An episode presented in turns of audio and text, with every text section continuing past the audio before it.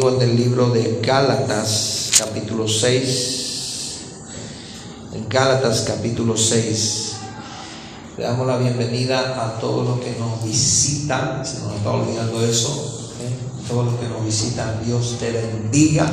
Si estás por primera vez aquí, Dios tiene una palabra de Dios para tu vida. Amén. Sí, a ver, ¿quién nos visita?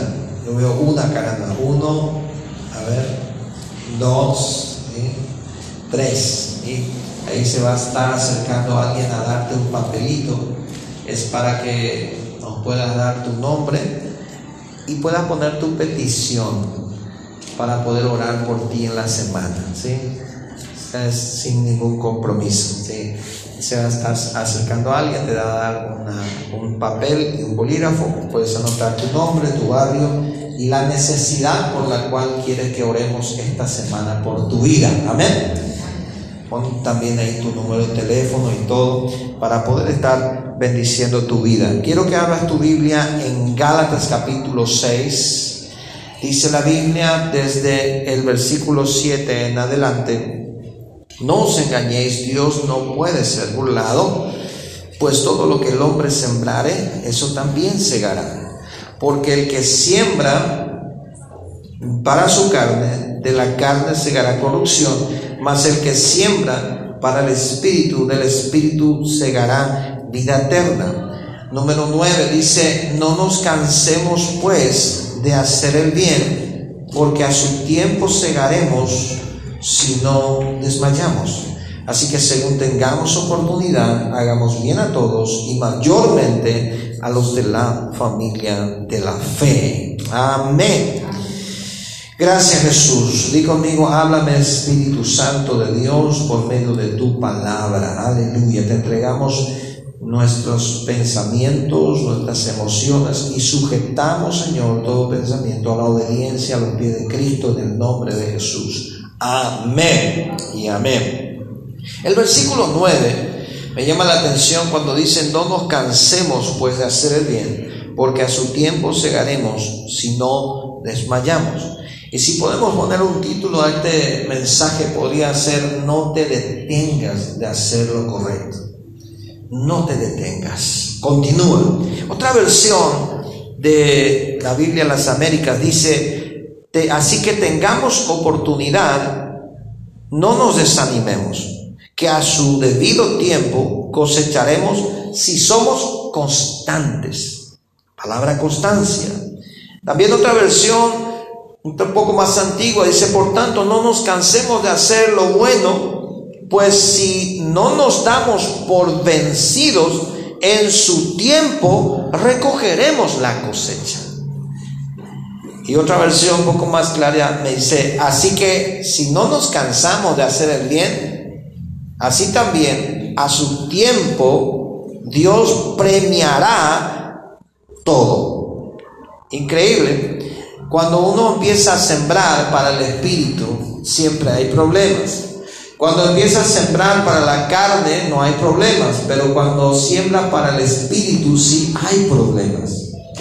¿Qué es la siembra del Espíritu? Todo lo bueno, todo lo agradable, todo lo que agrada a Dios, todo lo que bendice mi vida, todo lo que me conecta con Dios es la siembra del Espíritu, la siembra de lo que Dios está poniendo en mi vida. Ayudar a otras personas, dar lo que yo tengo, lo poco que tengo, compartir, es una siembra espiritual. Ninguno de nosotros puede decir yo no tengo para poder dar, nadie puede decir eso.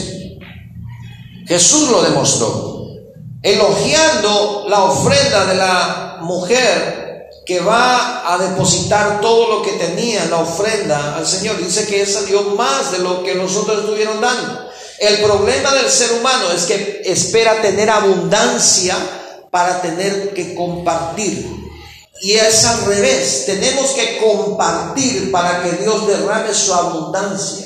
Y la abundancia que Dios derrama sobre nosotros no trae tristeza, no trae quebranto, porque la bendición de Jehová es la que enriquece y no añade tristeza con ella. Puedes buscar otros métodos humanos, carnales y enriquecerte y lo vas a lograr, pero te va a añadir tristeza, quebranto, dolor, y te va a añadir mucho temor y vas a andar con un revólver a tu costado porque tienes miedo. Vas a poner murallas, vas a poner cercados eléctricos. Y cuando te bajas del auto en el supermercado vas a tener miedo.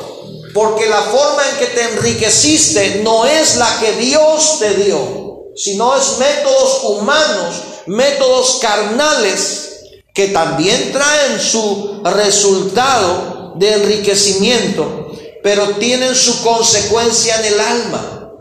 Y la Biblia dice, Jesús hablando de las riquezas, dice, ¿qué gana el hombre si ganare todo el mundo, pero perdiere su alma? Lo que a Cristo le interesa es tu alma y mi alma. Lo que Cristo Jesús vino a rescatar no fue un buen pasaje de esta vida, sino nuestra alma que iba directito al infierno. Entonces, cuando leo aquí, dice, no tengo que cansarme de hacer lo correcto, de hacerlo bien de sembrar para el Espíritu. Es fácil que el hacer el bien el cristiano llegue a sentirse desalentado. El cristiano se siente desalentado y se permite esos bajones.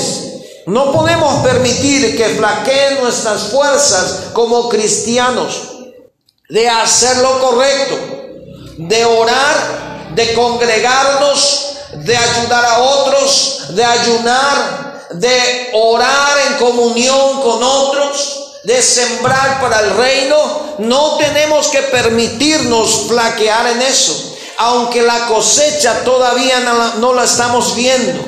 El obrar del cristiano tiene que ser constante y perseverante, porque si no desmayamos, vamos a cosechar la bendición del Señor. Amén.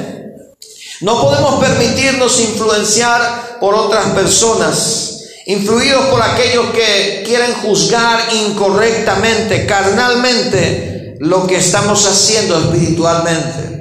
Es decir, no puedo permitir que la gente me juzgue por lo que yo estoy haciendo en la iglesia o para Dios, porque está juzgándome carnalmente, está juzgándome humanamente. ¿Qué es lo que humanamente la gente juzga? Tú tienes que dar y tienes que recibir inmediatamente. Eso es lo que la gente humana juzga carnalmente. Todos nosotros lo somos así. Te invitan para una eh, conferencia, te invitan para una charla y dice, ¿y qué vas a ganar? ¿Qué te van a dar? Y bueno, y ahí hay un almuerzo gratis, hay un bolso que te van a regalar, hay esto y lo otro. Entonces vamos, porque hay una recompensa inmediata, ¿no es cierto? Hay una recompensa inmediata. Entonces el ser humano juzga así. Entonces cuando tú te congregas, cuando tú estás orando, cuando tú estás haciendo las cosas espirituales, te dice la gente, ¿y qué ganas con eso? ¿Qué te dan? ¿Acaso te dan un cien mil guaraníes por ir a congregarte el domingo? Pues no, ¿verdad? A nadie nos dan, a nadie nos dieron nunca. Pero sabemos que las bendiciones espirituales van llegando en su tiempo y a ninguno de nosotros nos ha faltado y a todos nosotros muchas veces hemos recibido bendiciones que no hemos planeado. Bendiciones que han llegado a nuestra vida sin planear. Y eso es Dios encargándose de nosotros pero humanamente, carnalmente muchas veces nos juzgan y nos quieren desanimar. Los que perseveran hasta el fin, dice la Biblia, serán salvos. Mateo 10, 22. El que persevera hasta el fin será salvo. Este camino, hermanos y hermanas, no es un camino instantáneo, es un camino de perseverancia, es un camino de constancia es un camino de fe Agarrado de la mano del Señor, sembramos, damos, hacemos el bien, oramos, vamos a la iglesia. Y escuché a alguien decir, si no te vas a la iglesia con el amor y la devoción que tienes que irte, pues no vayas. Tienes que ir a Dios agradándole. Dios no quiere que vayas por obligación. Y parece muy lindo, ¿no es cierto? Parece muy real, pero es totalmente rayando a la herejía. Porque la Biblia dice, no dejando de congregaros como algunos tienen por costumbre. ¿Lo dice o no lo dice? Eso dice la Biblia. Y por más palabras suaves que me quieran decir, si no está la Biblia y si hay algo en la Biblia que contradice lo que él está parloteando, es totalmente rayando lo ético. No importa quién lo diga. No importa quién lo diga. Entonces, si yo me esfuerzo por hacer lo bueno, voy a cosechar en su momento. ¿Por qué dices si no desmaya? Porque nos cansamos de hacer el bien. Nadie se cansa de hacer el mal. Ay, dice el, que roba, ay, se cane, oh, ¿verdad? Estoy cansado de robar. Ahora voy a empezar ya a ser buena gente. Nadie dice eso. Hasta que va a la cárcel y a puro muchas veces puro dolor, tiene que empezar a cambiar. Nadie dice ya, me, cansé de robarle a tanta gente, a engañarle, mentirle, me cansé, ahora ya no lo voy a hacer. Ahora ya, nadie dice de propia gana, a no ser que Jesús toque en su corazón, cambie su vida y empiece él a ser una persona diferente y diga yo voy a cambiar. Me estoy dando a entender, ¿verdad que sí? Amén. Lo malo no nos cansa, lo bueno nos cansa rápido porque oramos, porque congregamos, porque ofrendamos, porque sembramos, porque ayudamos a la gente. Hacer cosas buenas te va a cansar y la gente te va a criticar. Entonces, ¿cuáles son las razones por las cuales nos cansamos? Y yo solamente quiero hablarte de seis razones que muchas veces nos cansa rápido y no tenemos que hacerlo. Esta puerta está cerrada allá arriba. Verifícame, por favor, para que ellos se gocen y nosotros también. La primera razón por la cual nosotros nos cansamos y dejamos de hacer lo bueno es que cuando chocamos con la razón humana, nosotros desistimos. Cuando nos exigen más de la razón humanamente hablando, desistimos. En Segunda de Reyes capítulo 13, versículo 14 en adelante, está la historia del rey Joás. El rey Joás estaba en guerra contra el príncipe de Siria, el rey de Siria. Él va al profeta Eliseo y le dice, ayúdanos. Y le, le dice, por favor, profetiza y dinos qué hacer para salir a la guerra, hombre de Dios.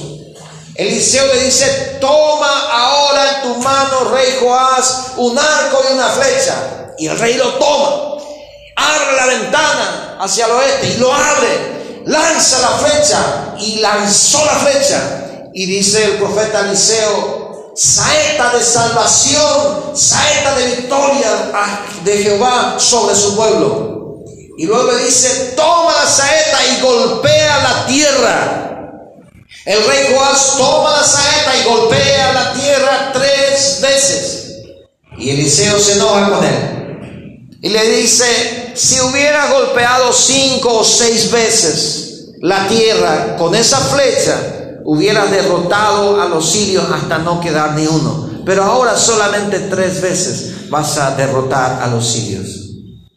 El rey Joás estaba haciendo algo que tú y yo también vamos a declarar algo raro, ¿no es cierto?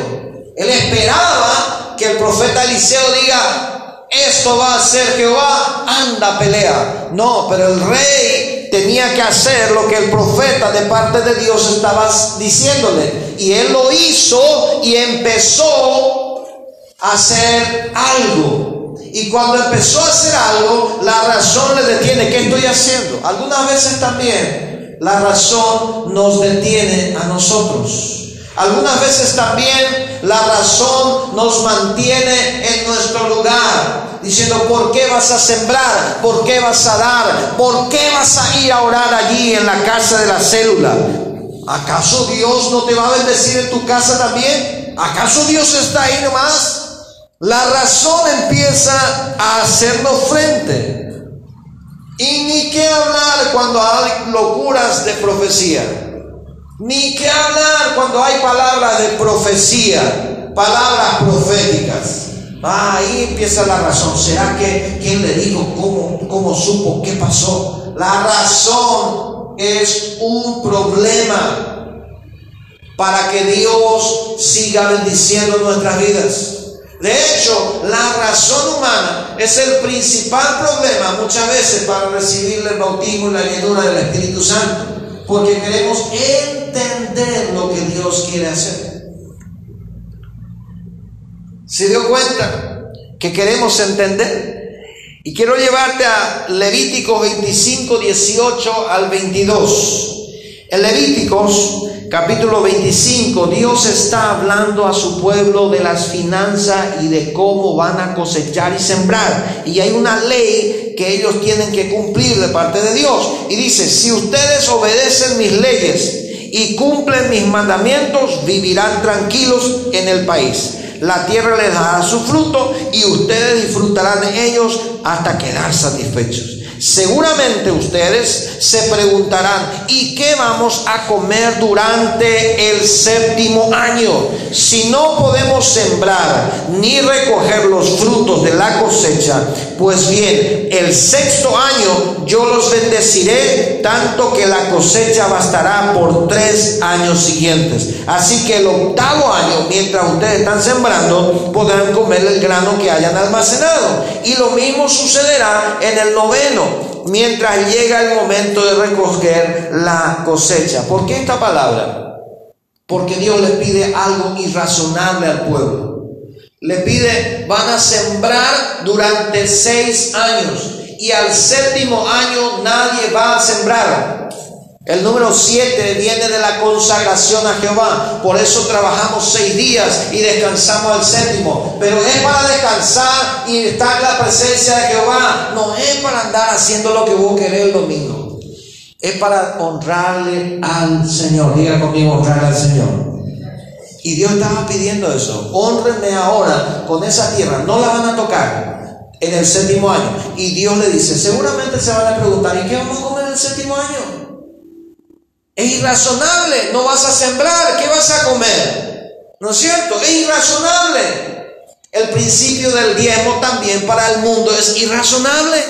El principio de la primicia también para la gente incrédula es irrazonable. Pero Dios dice, yo voy a enviar mi bendición al, año sexto y esa bendición va a ser tan grande que va a durar tres años. El que le cree a Dios y el que le obedece a Dios experimenta eso. Pero el que no le cree continúa sembrando el séptimo año. Y la bendición se acorta. Entonces, cuando Dios te pide algo que va en contra de la razón, atajamos la mano, paramos el carro, dejamos de ir o dejamos de hacer. Entonces, continuar sembrando en el reino, en el Espíritu de Dios o del Espíritu, porque Dios se encarga de los obedientes. Dice en Génesis capítulo 22, versículos 7 y 8, Abraham llevó a su hijo y proclamó con fe, el Señor se proveerá. Cuando Abraham caminaba hacia el monte para el sacrificio, él obedeció, era algo irrazonable, locura que Dios le diga, te doy un hijo a los 100 años y ahora te pido que lo sacrifiques. Es una locura. ¿Cuántos estaríamos nosotros reaccionando por la locura? Algunos, algunos de nosotros hemos reaccionado con esa locura diciendo, no, ¿cómo me va a pedir eso? Cuando Dios nos pide una siembra, cuando Dios nos pide algo. Imagínense si pide mi hijo. Imagínense qué locura voy a tener. Imagínense qué voy a decir cuando Dios me pide una cierta hora de la mañana. Dice, dame a las 4 de la mañana, levantate a las 4 de la mañana todos los días. No, pero yo me acuesto a las 10, Señor. Vos sabés que yo no puedo cambiar. No, yo, no, yo trabajo hasta las 8 y entre cenar me acuesto a las 10. No, no voy a aguantar. Pero Dios te pide algo irrazonable porque Dios te va a dar y te va a proveer la fuerza necesaria porque Él te lo pidió. Amén. Abraham le pidió su hijo y Abraham se fue obedientemente y proclamó diciendo yo voy a hacer. El problema es que la razón humana quiere buscar un todo para todo. Entonces no, yo no voy a poder porque esto. Pastor, yo no voy a poder comprometerme con Dios porque no tengo tiempo. Pastor, yo no voy a poder porque esto yo no tengo esto. La razón te lleva a detener la mano de Dios en tu vida. La razón se mete en nuestra cosecha sobreabundante y Dios no nos puede bendecir. ¿Sabe cuántas veces mucha gente ha detenido la mano de Dios por decir, no, yo no puedo? Es cierto, hermano, nosotros no podemos. Abraham no podía también, pero él fue, caminó con fe. Así que con la próxima vez, cuando la razón interviene, entrégale al Señor y dile, Señor, ¿qué quiere que te obedezca? La segunda razón es la, el cansancio. Elías se cansó. Elías se cansó de tanto caminar. Se iba al monte de Dios y se cansó y se quedó dormido. ¿Y cuál fue la respuesta de Dios a ese cansancio? En 1 Reyes 19, 7 y 8 envía un ángel y le dice, Elías, levántate, come y bebe, porque largo camino te resta. Ah, cómo nos gusta ser consentidos con Dios. Ay, esta semana tuvo en la, la visita de los pastores de España, vinieron ay, y, estamos con avanza, estamos con día mío, ay, estoy cansado, voy a cansar. ¿Y qué te dice Dios? Levántate, come y bebe, largo camino te resta. Vamos. Ah, pero cómo nos gusta que nos consientan. Sí, ya trabajaste mucho, descansar, hacer una pausa de cinco días de no ir a la iglesia, no ayunar, no orar. Gente, dime ayunar. Muchísimo ya oraste, ¿no es cierto? De eso no se descansa. De sembrar para el Espíritu no se descansa. Diga conmigo, de sembrar para el Espíritu no debo descansar. Lo que sí debemos descansar alguna vez es sembrar para la carne. De eso sí algunas veces tenemos que descansar. El cansancio es peligroso, el cansancio físico, emocional, es algo que nos puede dejar totalmente sin frutos. Por eso necesitamos nosotros, como Elías corrió al monte de Dios, entrar a la presencia de Jehová. Y esto es importante. Cuando nosotros estamos cansados físicamente, emocionalmente, espiritualmente, ¿qué es lo que hacemos? Y voy a ser un poquito claro en este sentido. Voy a tratar de clarificarlo. El alma está cansada. El alma tiene emociones, tiene sentimientos y voluntad. Tiene tres cosas. El alma tiene emociones, tiene sentimientos y tiene voluntad. No puede Dios tocar tu alma sin tocar tu emoción y tu sentimiento. Si toca tu emoción o sentimiento y toca tu mente, tocará tu voluntad. Pero si no toca tu emoción o tu sentimiento y no toca tu mente, no tocará nunca tu voluntad.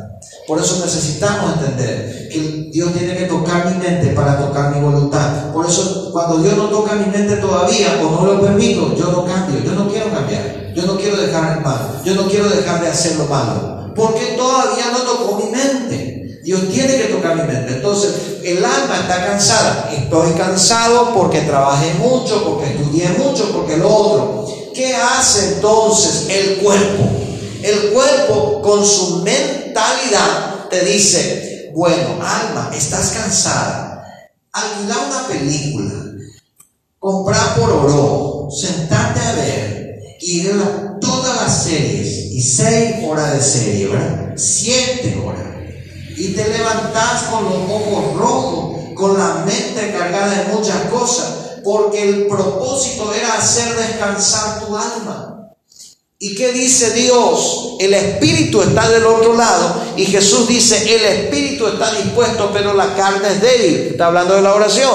¿Y qué dice Jesús? Venid a mí todos los que estáis cargados y cansados y yo os haré descansar. Eso dice la Biblia, ¿sí o no? O dice mi Biblia nomás. ¿Dice así la Biblia, sí o no? Parece que está un poco dormido todavía.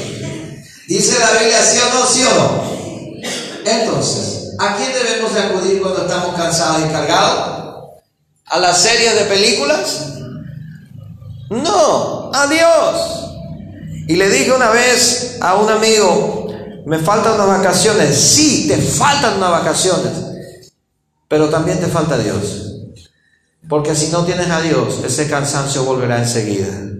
¿Y qué dice Isaías 40, 29? Él da esfuerzo al cansado y multiplica las fuerzas al que no tiene ningunas. Eso es algo irrazonable. ¿Cómo es que estás sin fuerza y Dios te va a multiplicar? Es algo irrazonable, pero Dios lo hace y nosotros lo hemos experimentado muchas veces.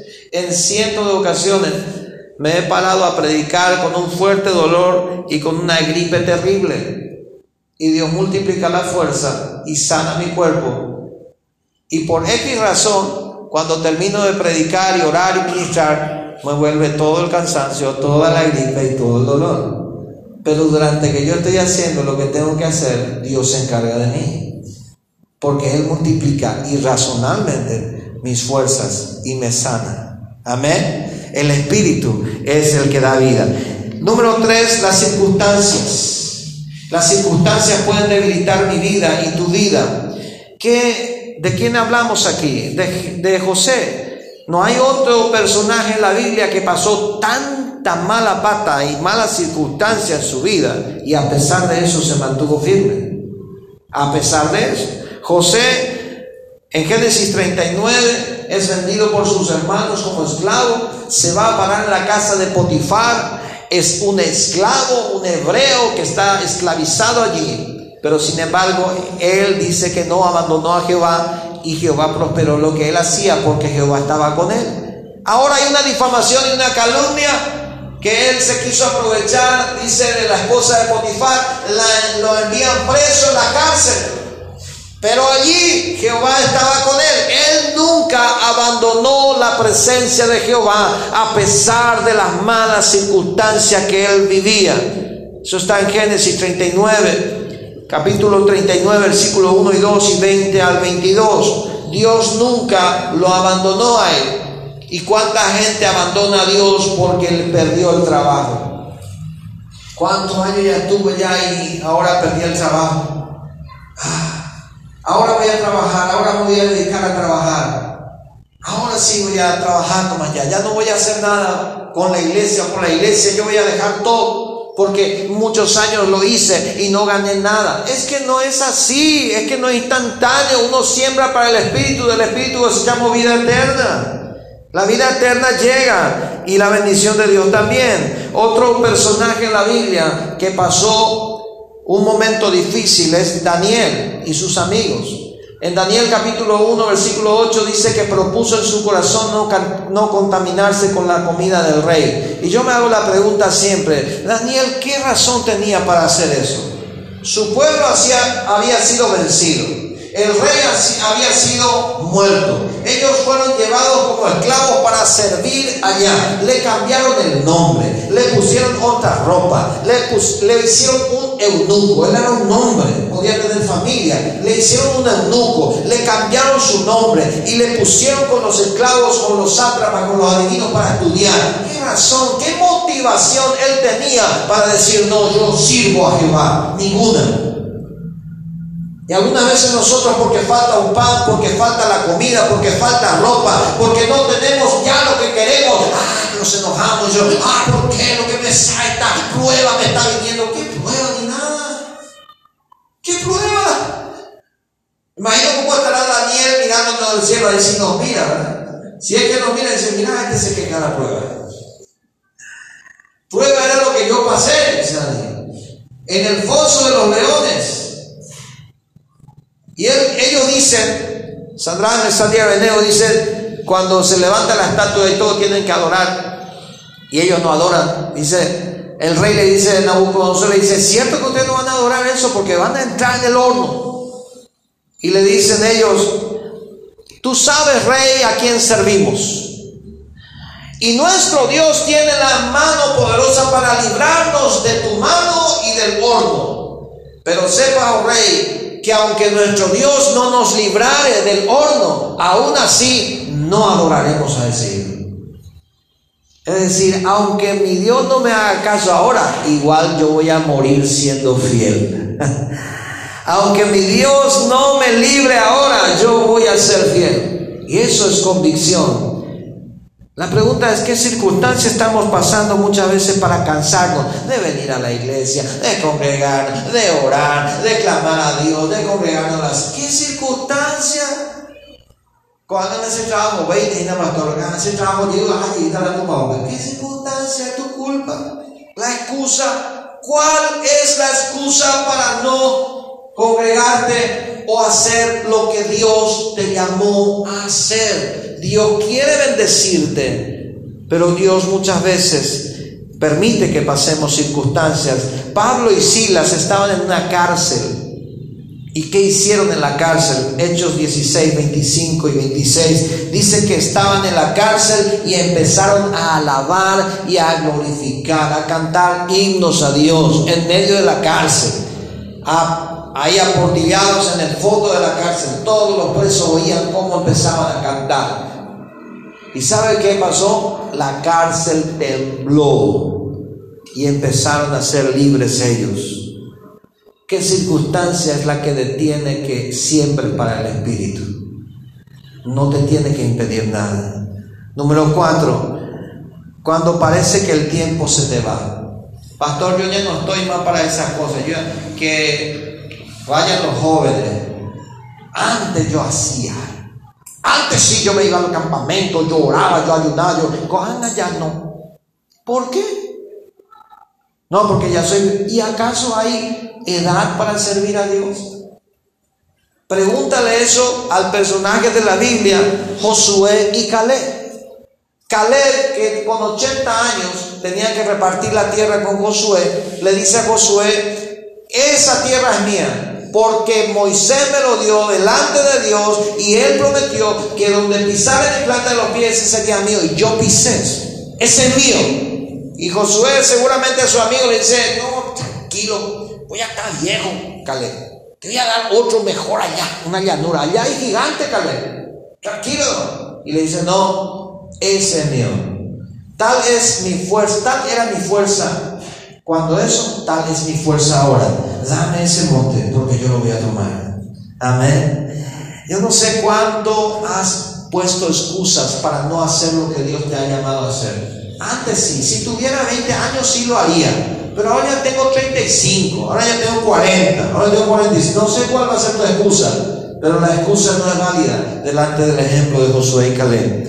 Ahora en Génesis capítulo 21, 6 y 7, Sara tropieza también mentalmente con eso. Dice, yo ya estoy vieja, no voy a tener hijos. Pero Dios dice, así dice, Dios me ha hecho reír. Y cualquiera que lo oyere se reirá conmigo. Y añadió, ¿quién dijera que Abraham, que Sara había de dar a mamar a hijos?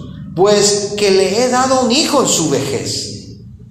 Sara le dio un hijo a Abraham en su vejez y ella llamó su nombre Isaac porque dice Dios me ha hecho reír, Dios ha hecho conmigo maravilla.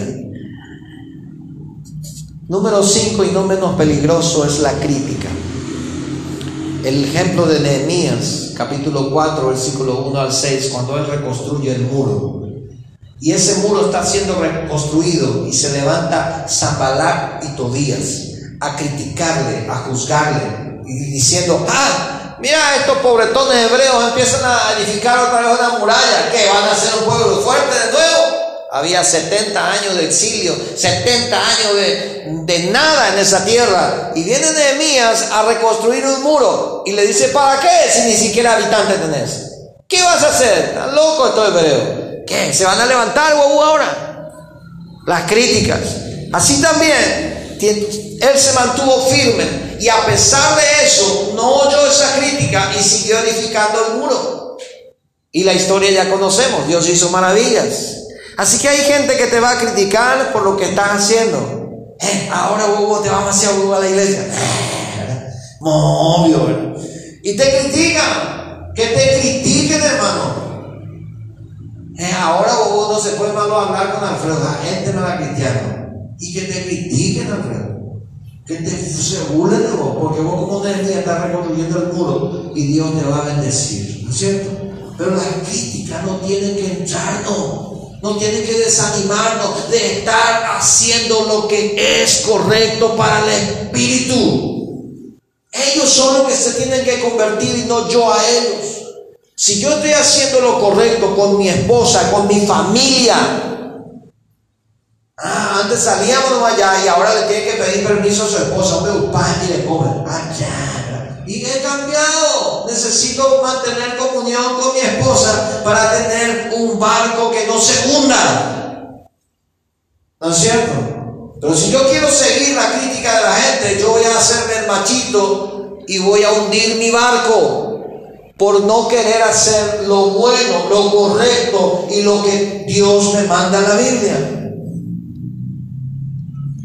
Le trata mal a su esposa y luego se pregunta por qué se hunde mal el barco, siendo que se va a la iglesia. Pues no has sembrado para el Espíritu a pesar de que estabas en la iglesia. Número 6 y último, cuando sientas miedo. Y aquí quiero mencionar la historia de Esther, capítulo 4, versículo 15 al 16. Tenía miedo de morir. Tenía que entrar junto al rey Azuero para que no matase a los judíos. Ella era judía.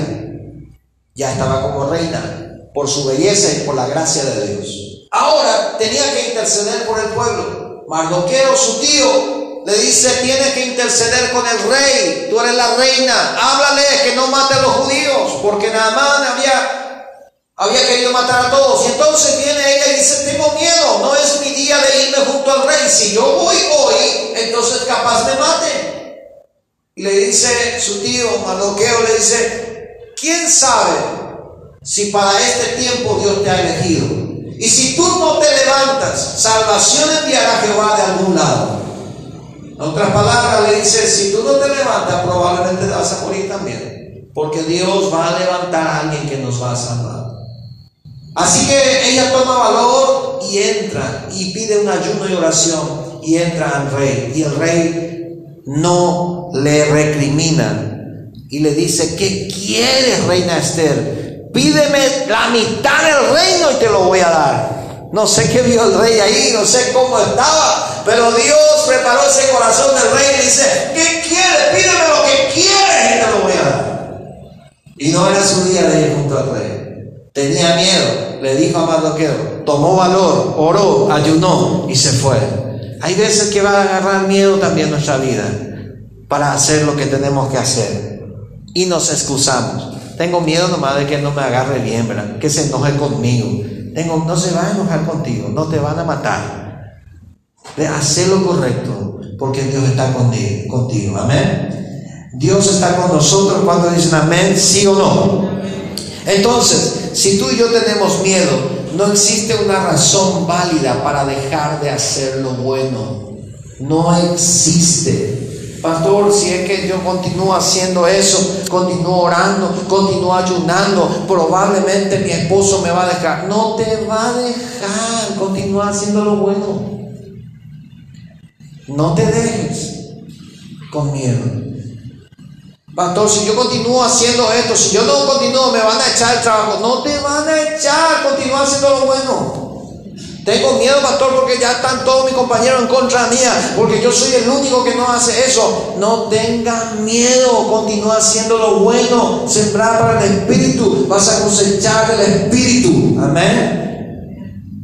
No, pero ya van a poner todo en contra mía y ya nadie me va a dar trabajo después porque yo estoy demasiado abuso evangélico. Pues eres cristiano, eres hijo de Dios y Dios se va a encargar de tu vida y de la mía. ¿Cuánto dicen amén? Entonces, la palabra para mi corazón es esta. Continúa orando, continúa buscando al Señor, adorando, alabando, congregando, dando, continúa sembrando, porque Dios está con nosotros. No nos desanimemos, ni por el cansancio, ni por las críticas, ni por el miedo, ni por la razón tal vez que muchas veces choca aquí, ¿cómo lo voy a hacer? ¿Para qué? ¿Por qué? Y les cuento testimonio. Ninguno de nosotros, mi esposa y yo, ninguno de los dos, ha llegado a desistir de sembrar a pesar de las circunstancias. Porque hay veces que no tenemos, pero igual sembramos en Dios. Y esa es la razón por la cual Dios se derrama con nosotros, protegiéndonos de la salud, protegiéndonos de todo, porque Dios conoce el corazón. Dios conoce nuestros corazones. No te detengas de sembrar y de darte para Dios, dar tu vida para Dios por las circunstancias, por las malas cosas. Como me decían personas algunas, yo cuando, cuando termine mi casita me voy a ir otra a la iglesia. Ahora estoy de lunes a domingo trabajando para terminar mi casita. Y cuando termine mi casita, yo me voy a ir a la iglesia otra vez. Hasta hoy nunca vino y no sé si terminó su casita. Ojalá que haya terminado. Pero no sé. Entonces, lo que te quiero decir es que si te detienes por algo, por el desánimo, por el miedo, por la crítica o por la razón, cualquiera sea la excusa, no es válida para que Dios, para que dejes de sembrar en Dios, porque Dios tiene grandes cosas. Y así como le dijo al pueblo en Levítico 25, yo te voy a bendecir tanto el, año sexto que no vas a necesitar el año séptimo. Así Dios te va a bendecir. Así Dios te va a prosperar, así Dios te va a dar, así Dios, ¿sabe qué? Usted y yo podríamos estar este domingo trabajando, haciendo otras cosas. Podríamos estar vendiendo ahí la medio yuyo, ¿verdad? Y ganamos 100 mil guaraníes, ¿verdad? ¿Sí o no? 100 mil, no sé cuánto se puede ganar pero lo estamos invirtiendo aquí y lo estamos dando para el Señor. Y mañana esa bendición se derrama sobre nosotros. ¿Cierto? ¿Sí o no? ¿Lo cree conmigo, sí o no? En esta mañana yo quiero invitarte a decirle al Señor conmigo, yo quiero sembrar en ti. Yo quiero sembrar en el Espíritu. Yo quiero sembrar para ti. Y yo quiero que lo hagas en una oración conmigo. ¿Puedes ponerte de pie, por favor, conmigo? Aleluya, gloria al Señor. Vamos terminando con una adoración, con una oración. Y yo quiero que cierres tus ojos ahí donde estás.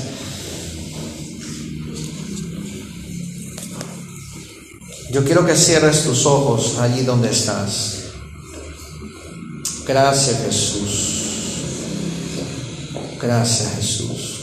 Si en esta mañana estás aquí es porque Dios te ha traído hasta este lugar para poder bendecir.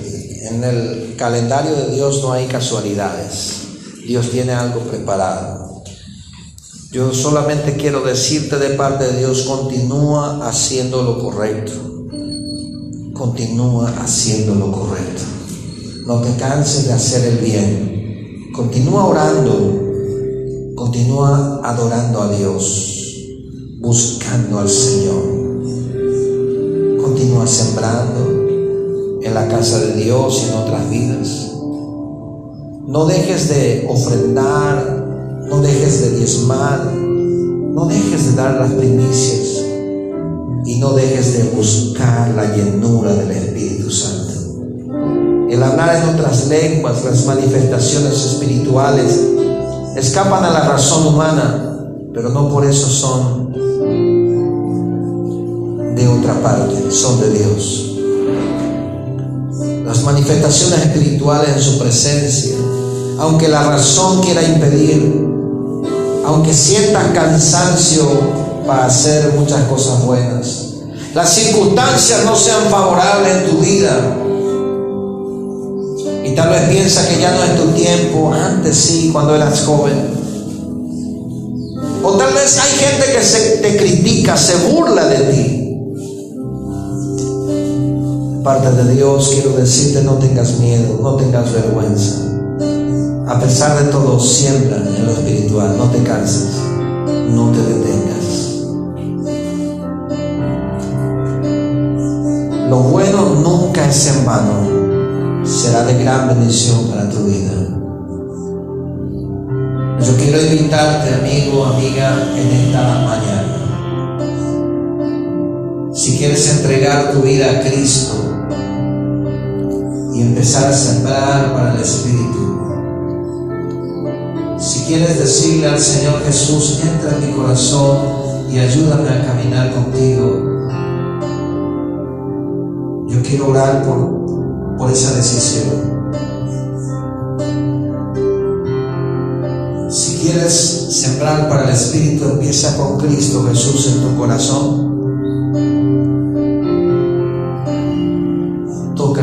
Santo de Dios nuestras vidas. Yo quiero decirte, mi amigo, mi amiga, que estás aquí en esta mañana, mi hermano, mi hermana. Si le quieres entregar tu vida a Cristo, solamente allí levanta tu mano al cielo y yo lo entenderé de esa manera.